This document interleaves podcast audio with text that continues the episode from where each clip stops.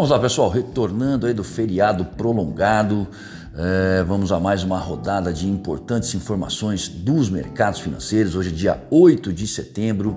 Eu sou Alessandro Faganello e o cenário até o momento, às 8h55 da manhã, é o seguinte: nas bolsas, o SP Futuro operando em leve baixa 0,01%, o índice alemão DAX em baixa de 0,65%, já o CSI 300 lá na China esse encerrou em baixa de 0,41%. O WTI barril de petróleo 69 dólares, enquanto o comportamento do dólar ante as principais moedas no exterior é de alta de 0,15%.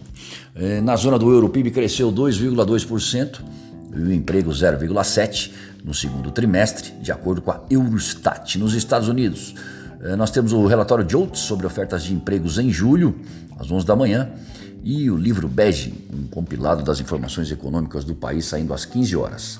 Na China, sai nesta noite a inflação ao consumidor e ao produtor, em agosto. No Brasil, o IGPDI caiu 0,14% em agosto e o IAEMP, indicador antecedentes de empregos da FGV, subiu 0,9 ponto no mesmo mês. Já o IPCS da primeira quadricemana de setembro subiu 0,91%. O Bruno Funchal, secretário do Tesouro, participa de videoconferência do JP Morgan às 15 horas e um pouco antes, às 14h30, será a vez do fluxo cambial.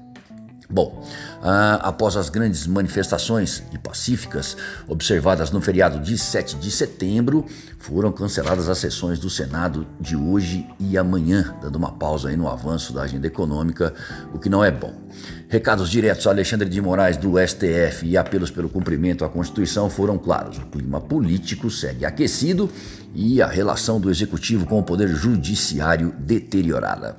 É, no exterior, declarações de James Bullard, do Fed, sobre a redução das compras de ativos nesta véspera de decisão do Banco Central Europeu aumentam a cautela nesta volta de feriado prolongado e com os mercados atentos às repercussões das manifestações, pronunciamento de autoridades como os presidentes do STF, Câmara e Senado, uh, o retorno é com a moeda americana se alinhando ao comportamento eh, dela no exterior e abrindo em alta na largada. Lembrando que o encerramento eh, para o dólar na última segunda-feira foi de 5,1765, já para o euro foi de 6,1190.